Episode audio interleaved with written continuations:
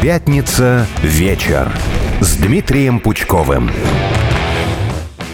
Добрый вечер, дорогие слушатели, дорогие зрители. В эфире «Пятница. Вечер» с Дмитрием Пучковым. У микрофона Алена Минчук и Дмитрий Пучков. Дмитрий Юрьевич, здравствуйте. Группов нет, календарь исчез. Прием! Дмитрий Юрьевич. Вот так вот. Видимо, пока что буду одна я. Но мы уже успели списаться с Дмитрием Юрьевичем, и я сейчас собираюсь его немножко нервировать своими спорами на тему, нужно ли было сериал «Сопрано» называть «Сопрано», а не «Клан Сопрано». Конечно, нужно. План, начнем отсюда. Прием. Это, да, это шотландское. Леша, меня слышно, нет?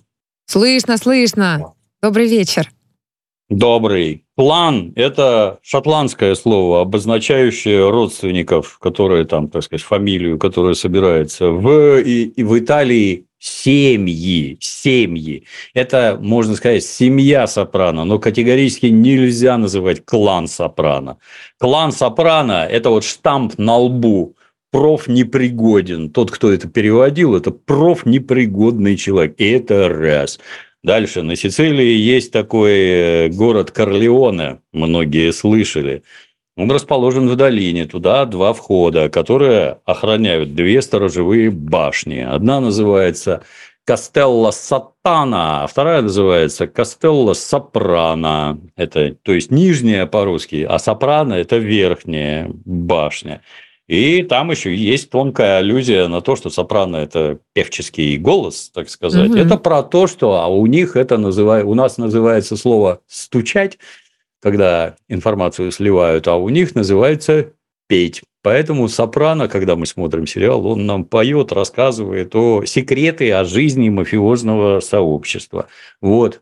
Никакого клана там нет. Перевод на НТВ, бы, который шел, отвратительный. Это профнепригодные люди.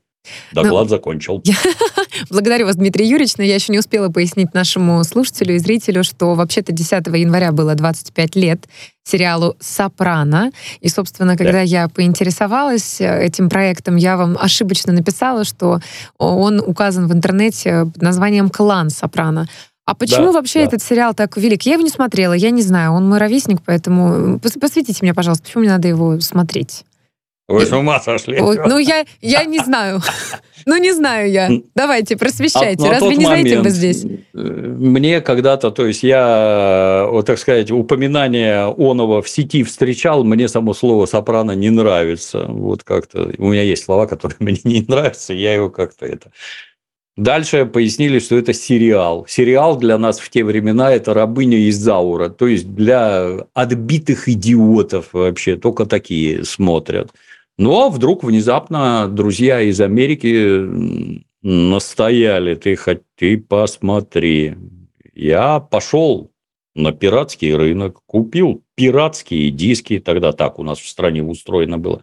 Пришел домой, принялся смотреть, и у меня впервые в жизни возникло ощущение, что я смотрю не кино, а через дырку подглядываю за посторонними людьми. То есть сценарное мастерство, режиссура, актеры, диалоги, все настолько крутое, что вот на тот момент, когда он вышел, и это был натурально лучший сериал на планете Земля. Я, ну, че- скажу честно, я с тех пор-то ничего лучше и не видел, но тут надо делать скидку на то, что мне лет много, и я всякое это детско-подростковое, когда вы смотрите это первый раз, и на вас производит неизгладимое впечатление, ну вот, мимо меня это проехало. А он так и остался. Да, это лучший сериал на планете Земля. Следом можно поставить Breaking Bad, который во все тяжкие, но именно он тоже гениальный. Но именно следом, потому что Сопрано гораздо бодрее. Лучше ничего не придумали. Знаете, я когда-то первый раз приехал во Флоренцию, и зачем-то мне выдали экскурсовода тетеньку итальянку именно итальянку. Там какая-то эта фигня с экскурсоводами, что местные должны водить экскурсии. Она так, ну, хорошо по-русски говорила, но не очень. И рассказывала всякое, все страшно интересно туда-сюда. Завела в собор, не помню, там какой-то Дель Фьори, где там Данте похоронен. Санта-Мария-дель-Фьоре, да. Где закончили экскурсию, и она задала вопрос. Нравится? Я говорю, да. И она такая, лучше нет. Было страшно смешно. Ну, так и тут. Вот лучше нет. Что делать, если я видел гораздо лучше, нам часто повторяли в институте. Но все-таки название «Сопрано» лично меня для восприятия смущает. Как-то, мне кажется, вот если бы снимали сериал про семью, вот у нас есть Ивановы Ивановы. Ивановы, почему бы их не назвали Сопраны? Почему сопрано? Но Или, а вот семья Сопрано, как-то весь криминал пропал, если семья. По-моему, клан Сопрано вообще-то Нет, прекрасно. там не так. Оно называется The Sopranos. А То как перевести-то? Множество. А потому что две семьи. Одна семья, в которой бандит отец и муж, а другая семья уголовники, Супер, которыми две он сопраны. руководит. Вот так понятнее. Да, да по-русски вот так не перевести. Невозможно. У нас по-другому множество. Сопрановы. Сопрановы очень хорошо оставляем. Не так получится, да. Ну а что, если бы про семью Пучковых было бы? Пучковы. Про семью Лидовых. Лидовы. Про, про семью Минчук. Минчуки. Интересное не заснять. Нет. Нет? Ну, тут приходится мириться, да. Это чужие языки. Не все с них можно вот так вот гладко перевести. Ладно, я поняла задание всем слушателям, и мне в первую очередь на выходные это приступить к просмотру «Сопрано», если я не смотрела Правильно, его прежде. в переводе Гоблина, Пере... да. Извините. Только. На секундочку, да. все обратили внимание. Да, договорились. Ну что, новостная повестка. Переходим, собственно, к тому, что происходит э, в нашей стране, имею в виду с точки зрения культурного общества, что же у него там произошло. Да. Клуб «Мутабор» закрыли на 90 дней. Мощи святого Николая Чудотворца, кажется, не помогли. А что там делали мощи? А вы не в курсе, что я, владельцы... Я, я что-то упустил. Вы что, я вам так, сейчас так. расскажу. Владельцы клуба а. выкупили, э, господи, мощи святого Николая Чудотворца, видимо, в надежде как-то а, облегчить э, ситуацию. Я не знаю, как иначе Ой, это господи, объяснить. странные люди. Я, конечно, вырос в атеистической стране. Вот только-только тут вспоминали про... Был я как-то в городе Шартре, по-моему, французском, где часть черепа Иоанна Крестителя, вот на всякий случай, крестоносцы из крестовых походов в Европу привезли 18 сертифицированных голов Иоанна Крестителя, не считая там по мелочам. Там три вагона щепок от креста, на котором был распят Иисус, все эти с грамотами, там, что это настоящее, без обману. Как это вы это покупаете, я не понимаю. Оно где сертифицированное? С чего вы взяли, что это чего-то там? Знаете, есть такая отличная история, когда Венеция крепко думала, как улучшить свои позиции, так сказать, в мире, они приняли решение. У них был святой покровитель такой, святой Теодор. Многие, кто в Венеции был, там возле дворца Доржи стоят две колонны, которые они украли в Константинополе. Они три украли, но третью они там у причала утопили, она на дне валяется. Вот стоят два, две колонны. На одной святой Теодор поражает копьем крокодила. Собран из разных запчастей, но Теодор был какой-то неавторитетный. И тогда венецианцы решили, что им нужен покровитель городу посильнее. Немедленно придумали псевдобиблейскую легенду о том, что святой Марк на лодочке греб тут по лагуне и сказал тут городу быть. А мощи святого Марка лежали в Александрии, а Александрия была под мусульманами Египет. И тогда они отрядили двух толковых купцов, которые, значит, договорились с охраной, где там лежали мощи святого Марка, дали денег, подкупив стражу, и уволокли святого Марка на корабль к себе. А в Александрии была легенда, что иногда по городу распространялось невероятное благовоние. И считалось, что это святой Марк зашевелился. Вот. Они его, короче, это важный момент, они его, короче, затащили на корабль, спрятали в сундук и сверху набросали свинины. Где они взяли свинину в мусульманском Египте, Вопрос. я не знаю, но свинину набросали свинины. И когда пришла таможня мусульманская, аж здесь что, открыли? Фу, это всем таможенникам пример. Не фу, а обыскивать надо как следует. Они свалили и увезли святого Марка, приволокли его в Венецию, и оказалось, что, о, а у нас, оказывается, покровитель-то святой Марк, и мощи его лежат у нас. Теперь вернемся обратно про вот это вот благовоние, Николай. которое распространилось. А, да, угу. Марка, Марка. Марка. Вернемся обратно. А вкусно пахнут из, так сказать, мощей египетские мумии. Когда их бальзамировали, туда намешивали такое количество благовоний богатым людям, что мумия ароматизирует воздух вот просто повсюду. И это совершенно точно была египетская мумия, которая благовоние распространяла. Ну вот они его приволокли на соседнюю колонну, они немедленно поставили льва, который Лев – это символ святого Марка, кто не в курсе. Многие слышали песню «Под небом голубым есть город золотой». Помните, да? Одно из них, как огнегривый лев, это и есть символ святого Марка, библейский лев. Вот, они льва на колонну на вторую поставили, значит, лев наступает лапой на книгу, а в книге, вот боюсь наврать, написано, короче, не то городу здесь быть, ну, короче, цитата из э, Святого Марка. На самом деле, конечно, это никакой не лев, это иранская химера, к которой э, от нее отпилили крылья, она с крыльями была, а превратилась во льва и символизирует, понимаете, христианский символ, что само по себе очень странно. Мумию запрятали в собор Святого Марка, началось бесконечное паломничество, огромное количество людей приходило, а собор внезапно взял и сгорел. Сгорел, и все сгорело, что внутри собора было. Но венецианские попы сказали, мы ходили по собору, и вдруг из каменной колонны. Раз! И высунулась рука. Оказалось, святой Марк спрятался в колонне. Вот же он. И опять пошли толпы, и все хорошо. Понимаете, люди, которые верят в подобные вещи, ну, для меня это как-то странно. Доклад закончил про Дмитрий святого Марка Юрьевич, и позвольте поинтересоваться, откуда вы знаете так подробно подобную историю? Что в жизни вас привело к тому, что вы узнали вот эту историю? Как это произошло? Я с детства любознательный и пытливый, как молодой Маркс. Вот как-то образовалось. Это мы понимаем, но я даже не представляю, что именно нужно было заяндексить. Я заменяю слово загуглить, у меня заяндексить, чтобы поинтересоваться именно вот этим фактом, вот этой исторической справкой. Венеция страшно интересная, она тысячу лет была могуча, и при этом страшно похоже на Советский Союз. Очень похоже.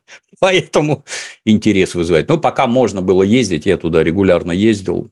Единственное мое упущение, я там ни разу на карнавале не был, как-то у меня не складывалось, он там в феврале где-то, у меня никогда не получалось приехать, чтобы там все с этих, с носами там, в красивых костюмах все фоткаются.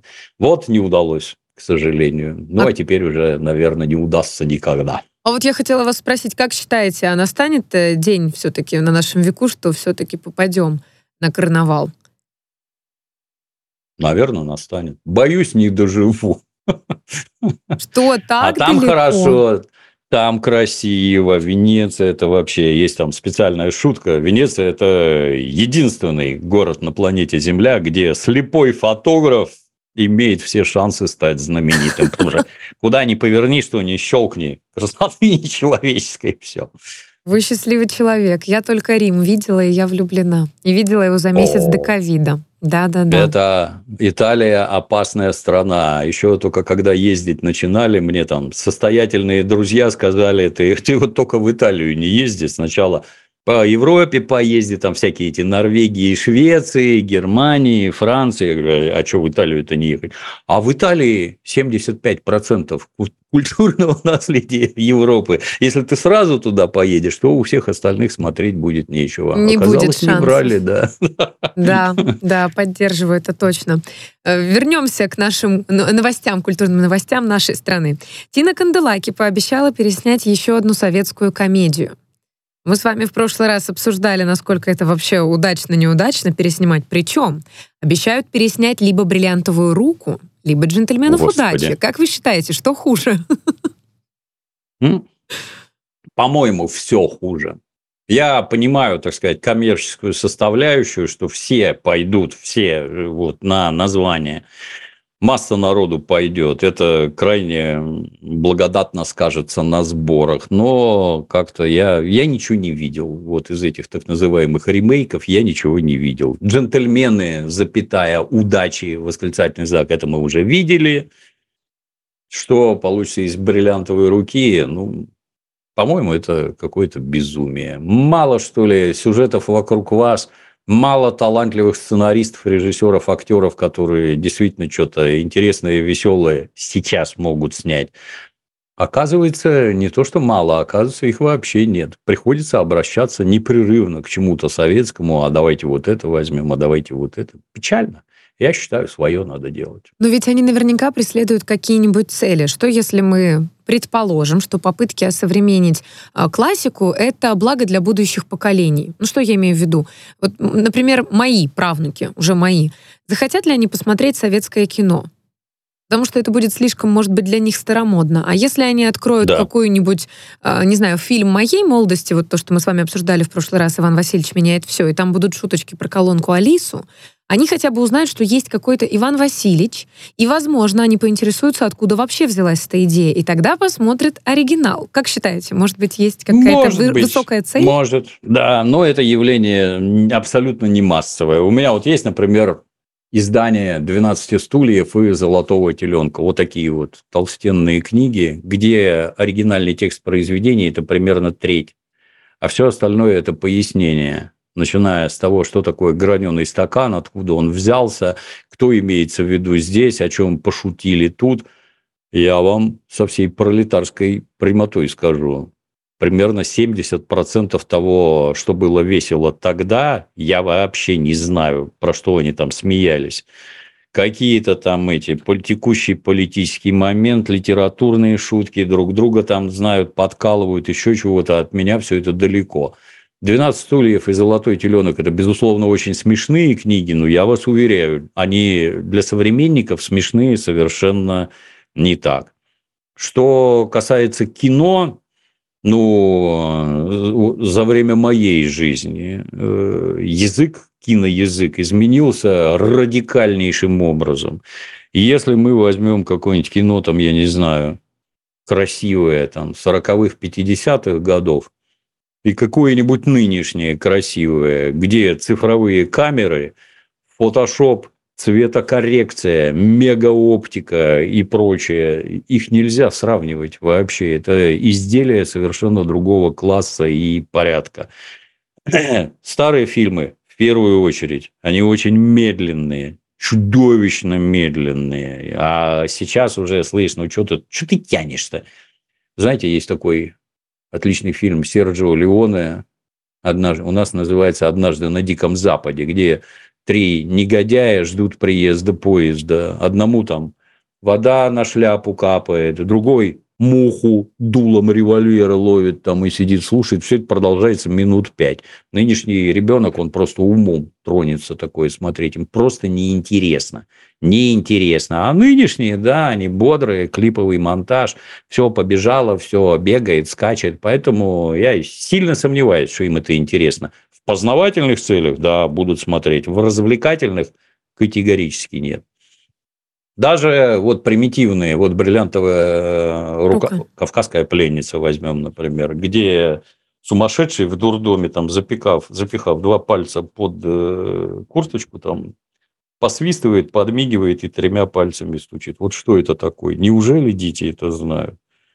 Наше «сообразим на троих» или «третьим будешь» это о чем? Это о том, давайте купим на троих бутылку водки. 3 рубля 62 копейки. Это, то, это э, сакральные цифры, так сказать. По 170 граммов на брата, как у Высоцкого. Часто бывает разлив по 170 граммов на брата, даже не знаешь, куда на ночлег попадешь. Могут раздеть. Это чистая правда, ребята. Ну, ну что, дети, про это знают, про водку, пол-литра, про 3,62 и все отсюда вытекающее. Нет. Поэтому я считаю, они как это, знаете, как следы от трилобитов каких-нибудь там из мелового периода там на камне разглядывать. Ну, специалистам интересно, а детям нет. Все, проехали. Вот.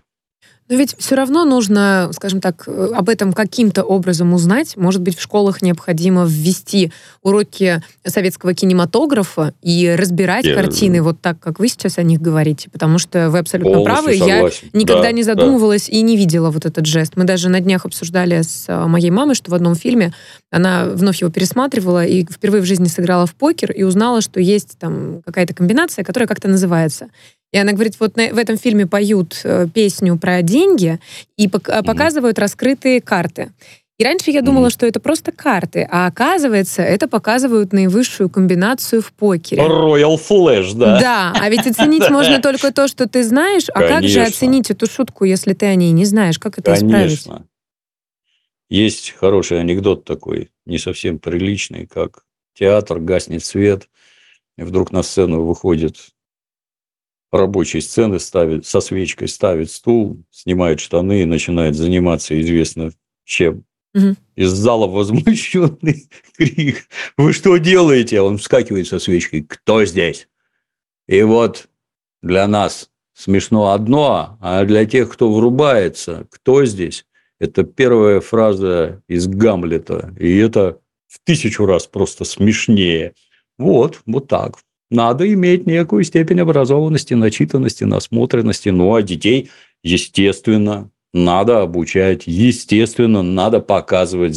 Ну, мы же все учились в школе и, например, на уроках литературы разбирали там какую-нибудь эту грозу Островского, войну и мир Льва Николаевича. Ну, это же нормально, когда вы прорабатываете это произведение. Абсолютно нормально. Вот есть, например, такой художественный фильм жестокий романс по беспреданнице снятый, мне страшно нравится. Я давно мечтаю про него сделать добротный ролик, разобрав его, так сказать. Островский-то он как раз проживал во времена становления капитализма в России. Там вот такая масса аспектов раскрыта. А люди почему-то даже взрослые часть вещей там не понимают. Ну, а детям совсем полезно было бы. Я им немножко заменю учителя по литературе и расскажу, про что это на самом деле. Ну как полюбить надо, Островского надо. в школе, если там предлагают прочитать «Грозу», а не «Таланты» и «Поклонники», например? Почему «Гроза»-то? Ну, Выбор огромный. Не знаю. Не знаю, при советской власти вот как-то сосредоточились на этом. Это, во-первых, далеко не единственное произведение Островского. Ну, конечно, у него же больше 40 точки зрения, да, не самое лучшее. Ну, лично для меня... Вот а какая ваша любимая пьеса Александра Николаевича? «Беспреданница» самая хорошая, да, вот хорошая. А чем она вам нравится? Про жизнь, потому что они хорошие произведения, извините за банальность, они всегда про людей. Не про стрельбу, не про скачки, не про спецэффекты, а про людей. Как люди ведут себя здесь, как люди ведут себя там. Вот этот подонок, это дура, извините. Ну, вот здорово, там раскрыто все с предельной ясностью. Так что разберем и сделаем хороший ролик. Это будет интересно, если вы для школьников начнете разбирать Александра Николаевича Островского, потому что его Очень. считают сплошной нудятиной. Или, например, Нет. Э, или, например, Обломова. Мы вчера смеялись, что если в современном вот Обломов мире... нудятина, да. Ну, подождите, э, нудятина. мы задумались, что если кто-то в нашем мире сейчас назовет ребенка Захаром, то, в принципе, можно себе ручного слугу родить и все время «Захар!» не, Но не все же это поймут. Не, не Алиса, а Захар! Захар! Помощник, да. Надо Алису переименовать в Захара. Так, мы уходим на новости. Через 10 секунд оставайтесь с нами. Радио «Спутник». Пятница вечер с Дмитрием Пучковым. Уходим на новости.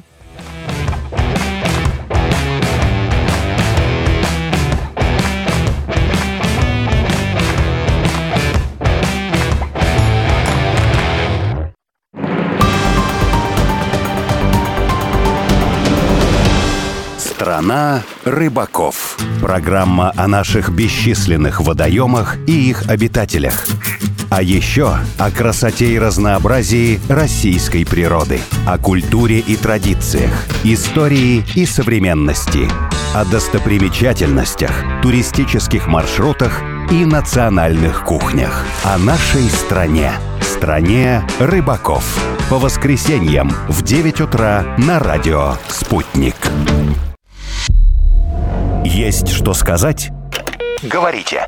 Плюс 7 495 95 95 91 2. Вопросы ведущим. Ваше мнение. Ваше слово. Нам важно это слышать. А еще пишите на WhatsApp. Плюс 7 968 766 33 11. Исторический ликбез с Егором Яковлевым – программа о войне, которая ведется в тиши архивов, читальных залов и профессорских кабинетов. Это битва за память, сражение за собственную историю. Егор Яковлев разбирается с историческими фейками и вражеской пропагандой. По субботам в 9 утра слушайте на радио «Спутник».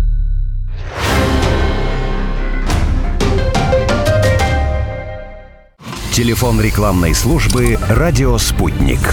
Плюс 7 495 950 6065. Радио «Спутник». Новости студии Евгений Дубов. Здравствуйте. Инфляция в России по итогам 2023 года составила 7,42%. Это заявили в Росстате. Там почитали, что активнее всего дорожали яйца и мясо кур. Стоимость таких продуктов за год повысилась почти на 61,5% и 28% соответственно. Соглашение по гарантиям э, безопасности, подписанное Киевом и Лондоном, не содержит положения о непосредственном участии Великобритании в конфликте с Россией. Это говорится на сайте украинского президента. Там отмечается, что также не идет речи о размещении войск королевства на территории Украины. Ранее сегодня Дмитрий Медведев заявил, что Россия будет считать объявлением войны размещение Великобритании и их официального воинского контингента на Украине. Сегодня в Киеве Риши Сунок и Владимир Зеленский подписали новый договор о сотрудничестве в сфере безопасности между Лондоном и Киевом. Он рассчитан на 10 лет. Документ предусматривает, в частности, сотрудничество в военной сфере четырех э, селах Белгородской области отключилось электроснабжение после обстрела ВСУ. Речь про населенные пункты Глотова, Безыменно, Гороподол и Казинка, сообщил губернатор Вячеслав Гладков. По его словам, после согласования с Минобороны специалисты приступят к восстановительным работам. Ранее сообщалось, что ВСУ атаковали село Казинка с помощью дронов «Камикадзе». Гладков отмечал, что никто не пострадал. Министерство здравоохранения Газы представило обновленные данные по пострадавшим от израильских ударов. Ведомстве заявили, что жертвами стали 23 708 человек, а 60 тысяч получили ранения. Как отмечается, большинство из них дети и женщины. В РПЦ подтвердили нахождение Троицы в храме Христа Спасителя до 23 июня. Такое соглашение было заключено с Троицей Сергеевой Лаврой, заявил РИА Новости представитель церкви. Он отметил, что после икону перевезут в мужской монастырь в Сергиевом Посаде. 5 января картину Андрея Рублева доставили в столичный храм из реставрационного центра имени Грабаря к празднику Рождества Христова. А в мае прошлого года Владимир Путин распорядился вернуть икону церкви. Пассажирские полки в поездах удлинят до двух метров, как рассказал глава РЖД на встрече с Владимиром Путиным. Это станет возможно благодаря расширению вагонов. По словам Олега Белозерова, почувствовать улучшение можно будет уже в декабре этого года. При этом он не уточнил, на каком именно направлении. Это все на данную минуту. Оставайтесь в курсе событий. Разберемся вместе в том, что происходит в мире на радио «Спутник».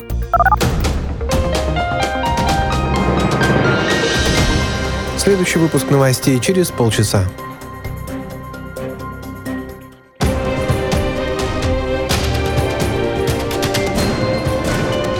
Радио «Спутник». Разберемся. Москва, 91 и 2 FM.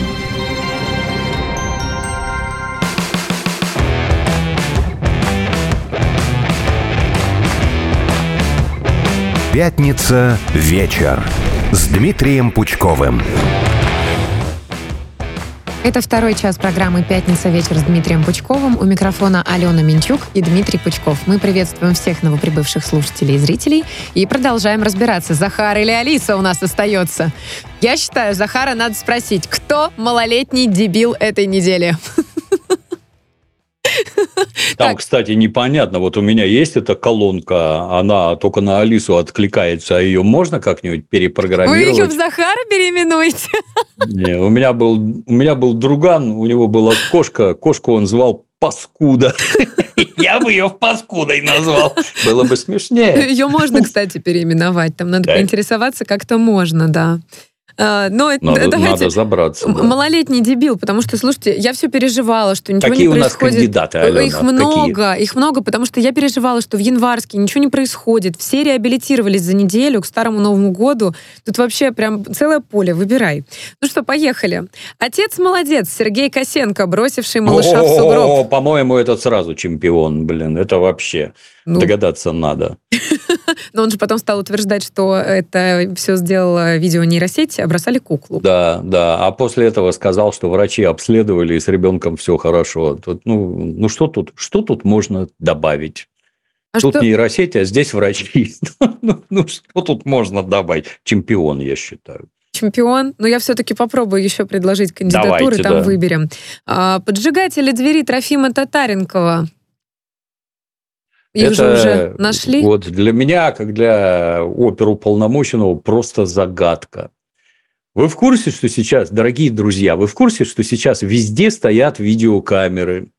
И что пока вы идете по улице и напяливаете на себя свои идиотские балаклавы, или как вы их там называете, вас видно до того, как вы их напялили, а потом видно, как вы в них пришли. Куртки вы не, понима- не поменяли, штаны не поменяли, зашли в подъезд, притащили покрышки, подожгли.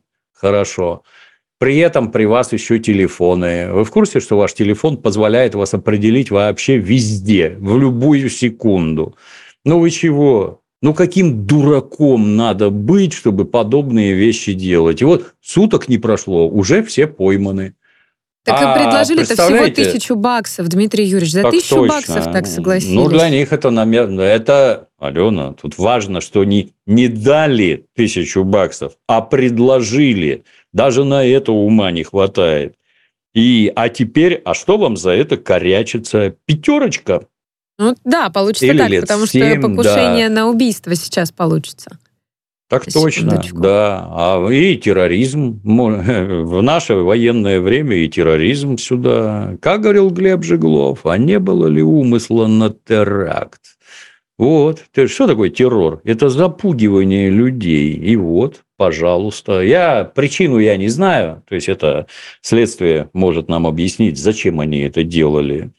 Но само по себе идиотия выдающаяся может поспорить с предыдущим гражданином. Я считаю, что они на первом месте сейчас у нас столпятся просто вот гурьбой. Я говорю, сложно выбрать что-то. На этой неделе Да. все активизировались.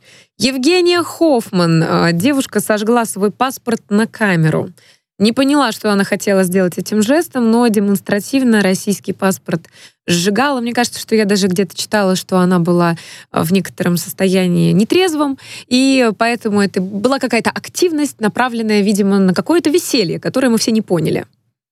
Ну, а что, что хотела? Выразить презрение к российскому паспорту. На нем, между прочим, нарисован герб Российской Мгм. Федерации, каково является государственным символом, а сожжение Ионова – это осквернение. Ну и, в общем, если своего ума нет, тебе в суде объяснят, что ты сделала и сколько за это положено. Зачем это? При этом пьяная она, трезвая. Я, опять-таки, из Советского Союза. Вот в Советском Союзе состояние алкогольного опьянения – это было отягчающее обстоятельство. Если ты сел пьяный за руль и там, ну, утрирую, задавил человека, вот это тебе 8 лет, а если пьяный, то 15. Вот как-то так, на мой взгляд, это надо вернуть, и оно должно, в общем-то, действовать. Наркотическое опьянение, алкогольное, абсолютно без разницы. Думай, прежде чем что-нибудь употребить. Если не умеешь себя контролировать, ну так воздержись. Ну, тогда оставляем на втором месте. Пока что у нас отец Да, молодец и поджигатели квартиры Трофима. Да. А, следующий кандидат. Шарлот принес извинения, собственно, в суде перед президентом, перед э, россиянами. Что думаете по поводу в целом акта извинений со стороны Шарлот? Нужны ли они? Ну, это, это полезно, да, да, это полезно. Извинись публично, да, публично это важно. Извинись публично. А граждане задумаются, искренен ты или нет. Вот они задумаются. В следующий раз, когда ты пакости какие-то будешь делать, ну, тебе зададут вопрос, а вот в тот раз это что было? Когда ты извинялся, а зачем ты сделал вот это? Ну, тут э, вопрос-то такой. Я бы не стал вот его, я бы в наши соревнования включать не, не стал. Вопрос такой, а может, вот, вот приготовьтесь, а может, он абсолютно искренне раскаивается. Вот, вот такое бывает, вы не поверите, да, тоже. Поэтому посмотрим, как Шарлот дальше себя будет вести и что мы про него будем думать. Добрый вы человек, Дмитрий Юрьевич, добрый. Но еще одно было предложение. Пермские участники СВО и штурмового отряда возмутились появлению руководителя аппарата администрации Перми в шапке и куртке с госсимволикой Норвегии, которая выделила 1 миллиард крон на вооружение ВСУ. Военные попросили дать правовую оценку действиям чиновника. Деньги за фирменные вещи попали в казну Норвегии, на секундочку. Более того, а, через некоторое время, собственно, руководитель аппарата администрации сказал, что он исключил из своего гардероба эту вещь и никак далее не пояснил. Как я поняла, не извинился, ничего. Что вы думаете по этому поводу? Ну, честно говоря, в глубоком недоумении. Вот сейчас мы с вами общаемся через интернет, который изобрели и построили американцы. Наш сегодняшний враг, который ведет против нас руками Украины боевые действия. И, и что? Выключить интернет? Ну вы чего вообще? Норвежские шмотки – это добротные, теплые шмотки в первую очередь. А то, что там на них приклеен флаг Норвегии, ну давайте пройдем, так сказать, по городам и весям и посмотрим, где у нас надписи на английском языке. Вот я, например, когда заезжаю в свой этот сельский населенный пункт, там стоит огромная вывеска. У нас тут барбекю, у нас тут smoke pit, там все по-английски написано. Для кого? Хотелось бы узнать. По-моему, по-английски там один я умею. И то не очень. Для кого это? Ну, ну вот Как-то у человека спорно, вот, да. Сформировалось да, просто вот такие... два мнения. Одни говорят, вот... как посмел, нельзя эту шапку было надевать, а это еще фирма на Попижере. А вторые говорят, что да ладно, может быть, эта шапка 15 лет у него в шкафу лежала, и он да. ее надел, не подумав. Ну, надел и надел. Да. А я вот по утрам бегаю в шапке, на которой на лбу пришит шведский флаг, в ушанке. Не я его туда пришил. Ну, она хорошая ушанка, добротная, для бега замечательная. Я вот когда-то, помню, прикупил себе одежды под названием, есть такая контора, Торштайнер называется. Отличные шмотки. Только оказалось, что их нацисты наши носят. И, в общем, это признак принадлежности к нашим нацистам. С тех пор не ношу, увы. Вот и тут, наверное, надо задуматься. Ну, то есть лучше снять, как мы оставляем в рубрике нашей э, руководителей? Лучше снять. Лучше снять, да, просто лучше не снять. то время, когда носить это, ну, он не со зла и никому никаких сигналов не посылал. Что Мне он за Норвегию, кажется. еще чего-то там, да. Просто одежда. Она, которая могла много лет лежать в шкафу. Да. да. А, ну что, едем дальше. Тогда, подождите, подводим итоги, что-то неправильно сказала. У нас на первом месте кто же остается? Отец молодец или поджигатели квартиры Трофима? Ну, давайте тогда, если их трое у нас образовало. Отец молодец на первом, поджигатели на втором и дама с паспортом на, на третьем. третьем месте. Все, какая да. богатая неделя, вы посмотрите. Да. Событийная богатая неделя. Премьеры в кино. У российского кинематографа на будущей неделе целых две премьеры. И, кстати, мы с вами немножко уже затронули эту тему в прошлом получасе, и вот сейчас хочу вас спросить. Фильм «Воздух» с Анастасией Талызиной, Аглаей Тарасовой, Еленой Лядовой и Сергеем Безруковым. У меня вопрос. Фильм посвящен э, Великой Отечественной войне. Как вы считаете, вообще в сегодняшнюю ситуацию, учитывая и весь сложный период, какое кино в России в целом нужно снимать? Развлекательное, чтобы люди отдохнули? Или все-таки серьезное, чтобы продолжали думать? Ну, я замечу, что во время Великой Отечественной войны снимали развлекательное кино, потому что все время сохранять звериную серьезность невозможно. Люди должны и отдыхать как сейчас, ну, всякое снимать надо. У нас ситуация радикально изменилась. То есть, вот, открыл интернет, полез. Что я хочу в этот момент посмотреть? Мне, как зрителю, совершенно невозможно ничего навязать. Ну, разве что нечто такое, вокруг чего там шумиха туда-сюда. Все уже посмотрели, а я нет. Такое может быть. А в целом, это строго под настроение. Это развлечение, в первую очередь, кино. Как граждане говорят, а я не хочу, чтобы меня грузили. Ну, вот не хочет, значит, надо что-то развлекательное тоже, чтобы было. Проблем-то нет. И в развлекательное кино вставить здравые мысли, добротные шутки, правильную направленность и бодроту. Никаких сложностей лично я не вижу. Тренируйте сценаристов, режиссеров, актеров, будет получаться хорошо. А как вы думаете, кинематограф несет ответственность за то, какой он привносит материал, смысл в свои фильмы? Вот вы говорите, «А, на меня никакое это получается, э, ну не то чтобы впечатление, на меня это никак не повлияет как на личность, но это на вас, потому что вы э, занимались, можно сказать, фильмами много упорно, вы изучали, вы переводили и так далее. А вот молодые умы, они что-то смотрят, им вот что-то навязывают. Вот Netflix а. много что навязывал, я не знаю, он запрещен у нас, нет, это нужно уточнить. Он ушел ну, от отключился. Не, наверное, не запрещен, просто да. не работает. Да. Вот. Но да, там повестка это нынешняя. Ну, это же капец. С э, нетрадиционными ориентациями и прочее, там напихано куда только можно. Ну, несет ли творец ответственность? Ну, все зависит от творца. Как там, кто там? Владимир Ильич говорил, я не помню, искусство в большом долгу перед народом оно действительно воспитывает, оно действительно вселяет, там, внедряет в голову всяческие смыслы. И, в общем-то, ну, хотелось бы, что... Вот, вот как многие говорят, ой, я ребенку своему всякий там Том и Джерри, где лопатой по голове лупят. Я такое не показываю. Я показываю только добрые советские мультики. Mm, курящего тут волка. Же, тут, да, и тут же это тот же самый человек начинает тебе рассказывать, я против цензуры, никакая цензура не нужна, вот вторжение государства там в процессы творческие недопустимо. Ну, как это у вас вот в башке уживает? У вас там это, половинки мозга отстрижены одна от другой, они не знают, что происходит в соседних половинах. Ну, как-то странно.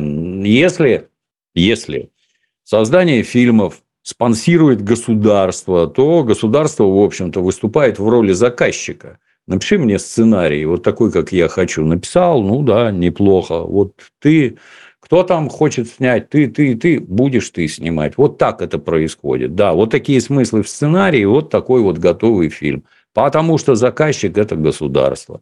Если ты свободный творец, ну, снимай любую фигню на здоровье. Просто ее в прокат не возьмут, ты не получишь никакого прокатного удостоверения. Как он тут недавно, гражданин Сокуров, очередное какое-то помойное кино заснял, которое никому, кроме его и там шайки прихлебателей, не интересно.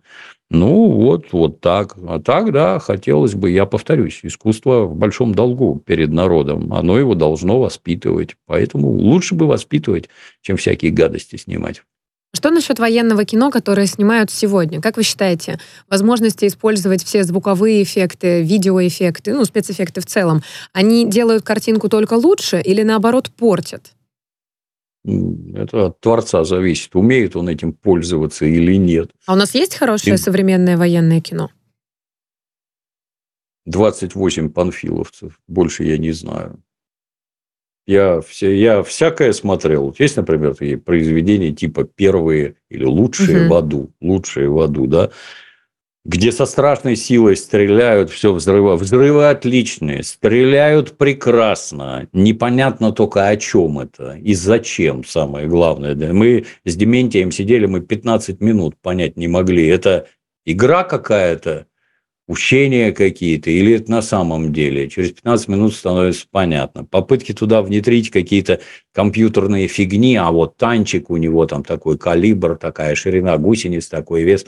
Нафига это надо? Это, это ж не компьютерная игра, вы чего? Тут люди друг друга убивают. Это не игрушки. Конечный итог, а мы тут все такие спортсмены, понимаешь?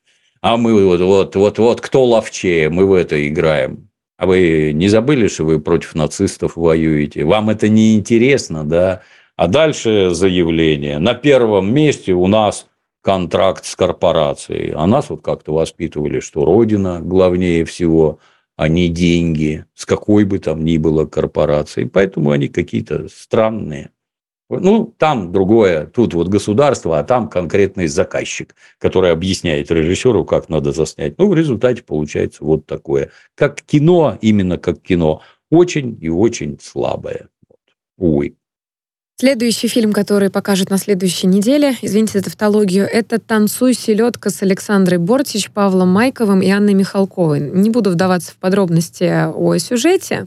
А, в принципе, Павел у меня... Майков, Павел Майков это кто? Это пчела? Пчела, ну, правильно конечно. Ну Пчела, как, ну вы да. что? Пчела. Адский бандит, да. Конечно, такой классный. Я почему зацепилась за этот фильм? Мне он, было кстати, интересно. отличные, извините, Да-да-да. перебью, он, кстати, отличные стихи в Ютубе читал, я валялся просто. Как актер он хорош, и стихи отличные. да, а вы молодец. смотрели э, «Нулевой пациент» с ним? Нет, Ой, вам Не очень понравится. «Нулевой пациент» — это про Посмотрю. вспышку ВИЧ в я уже понял, да. Да-да-да. Мгм. Очень вам понравится, я уверена. Вы меня уж извините за назидательность, Хорошо, но там хорошо, буквально да. 8 серий, но это одно из самых, наверное, одна из самых качественных картин вообще за последние годы в нашем кинематографе. Но почему я прицепилась к этой премьере?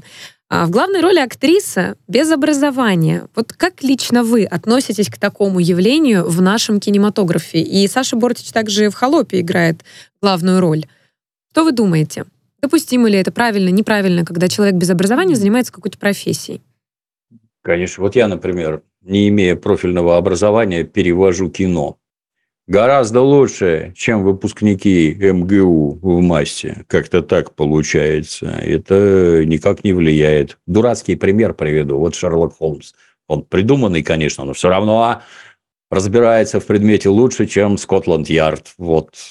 Ничего необычного тут нет. Самоучка, он, на мой взгляд, гораздо больше усилий прикладывает к тому, чтобы добиться каких-то профессиональных результатов. Я занимаюсь давно. Вот я, например, три года ездил на гастроли, где я живьем сижу в зале и с микрофоном там озвучиваю, слушаю, как люди смеются, там всякое такое. Вот за три года я массу для себя всякого выяснил.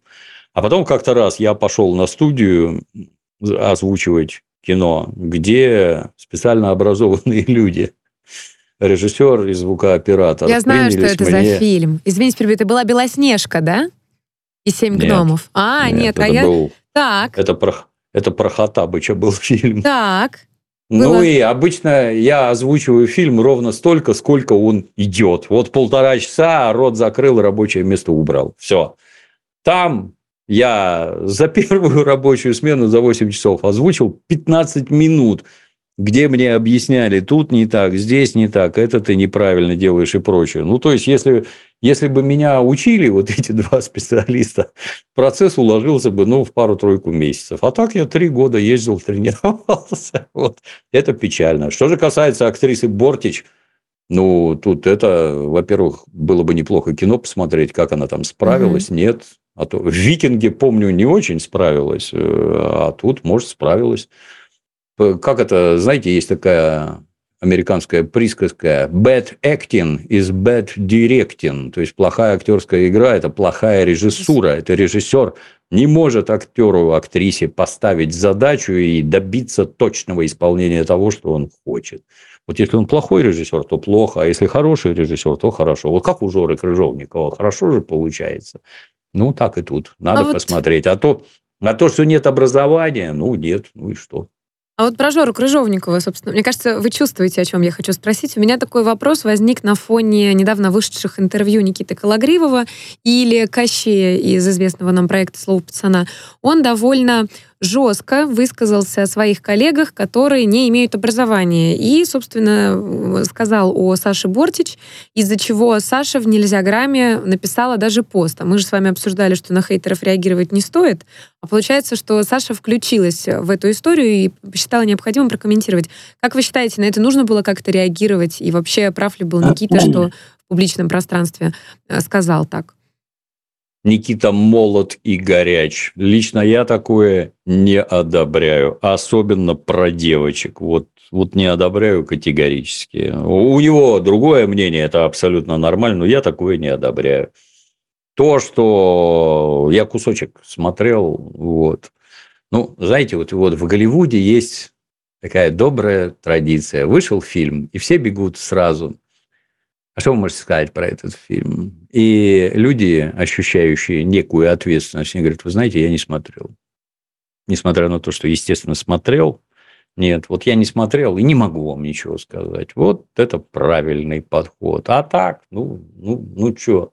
То, что он там пацанов, так сказать, приземлил. У вас это первый сериал, и это вовсе, так сказать, не показатель того, что вы там мега-актеры. Ну, правильно, естественно. От актера не зависит сценарий, диалоги, режиссура. От него это не зависит. Он старается как может, а в итоге получится какое-нибудь барахло. Он в этом не виноват. Он старался и выкладывался. Тут понять можно. Работа, кстати, актерская, очень тяжелая. Многие не понимают. И я бы сказал, сильно неблагодарная. Вот ты снялся в удачном проекте, и примерно месяц тебе будут звонить. А хотите вот это, а вот интересно ли вот это, а вот такой сценарий, а посмотрите здесь, а посмотрите там. А ты вот смотришь, это не годится, это не про меня, это вообще никакое, и ничего не выбрал. А через месяц звонить перестанут. Ты ни на что не согласился. А дальше, ну, ходи себя предлагай. А это, в общем-то, для условного мужика, это вот себя просто об колено сломать надо. Это тяжелейшие душевные метания, которые местами пострашнее тяжелого физического труда. То есть им тяжело, я так скажу. Профессия крайне непростая и, с моей точки зрения, тяжелая. Поддерживаю. Вот. У нас осталось да. 2 минуты 20 секунд, и предлагаю ответить э, на вопрос подписчиков. Их много, но я решила, что разделю просто на несколько эфиров. Так как э, все-таки Старый Новый год приближается, меня позабавил этот вопрос, не могу с вами не поделиться. Когда и при каких обстоятельствах вы узнали, что Деда Мороза не существует? Даже вспомнить не могу. А в детстве где-то, ну, не помню. Нет, не могу сказать. Отлично. Будет ли передача с вами в прямом эфире типа «Изолента плюс» в субботу, где можно в Donation Alerts задать прямые вопросы? Будет, да. Делаем. Завтра не смогу быть в изоленте. Завтра ко мне друзья с Донбасса приезжают, поэтому надо ролик записывать. Вот наложилось одно на другое. Завтра никак. Дмитрий Юрьевич, что, на ваш взгляд, сегодня есть значимое у нашей Родины, о чем и в веках сохранится память? Кстати, русский балет до сих пор впереди планеты всей. Ох, ох, у людей вопросы. Mm-hmm. Я упал. Тут Это я выбирала. надо да, надо пойти к зеркалу и посмотреть на себя. Надо не про родину думать, а про себя, что ты для этой родины можешь сделать. Такого хорошего, чтобы тебя запомнили. Это вопросы как, а чем вы, каким своим качеством вы гордитесь? Никаким. Это родина мной гордиться должна. А для этого надо работать. Вот мой вам совет. Идите и работайте. С, так сказать, повышайте славу своей родины своими замечательными делами добрыми поступками. Не позволяй да. душе лениться. Да. Душа обязана трудиться. Друзья, это была пятница вечер с Дмитрием Пучковым. У микрофона была Алена Минчук. И мы хотим передать пожелания нашим бойцам. У нас осталось буквально 30 секунд эфира. эфира. Э, желаем сил, победы, терпения. И мы в вас верим. Мы о вас помним всегда и всегда о вас говорим и очень вами гордимся. Правильно я говорю, Дмитрий Юрьевич? Поправьте меня. Так точно. Именно так. Да. Да. Поэтому, ребята, мы с вами, вы у нас вообще самые крутые, самые сильные и самые лучшие.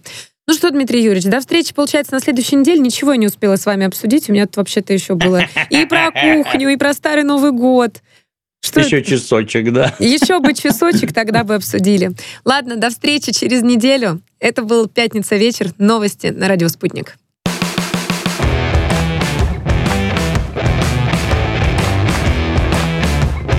«Пятница вечер» с Дмитрием Пучковым.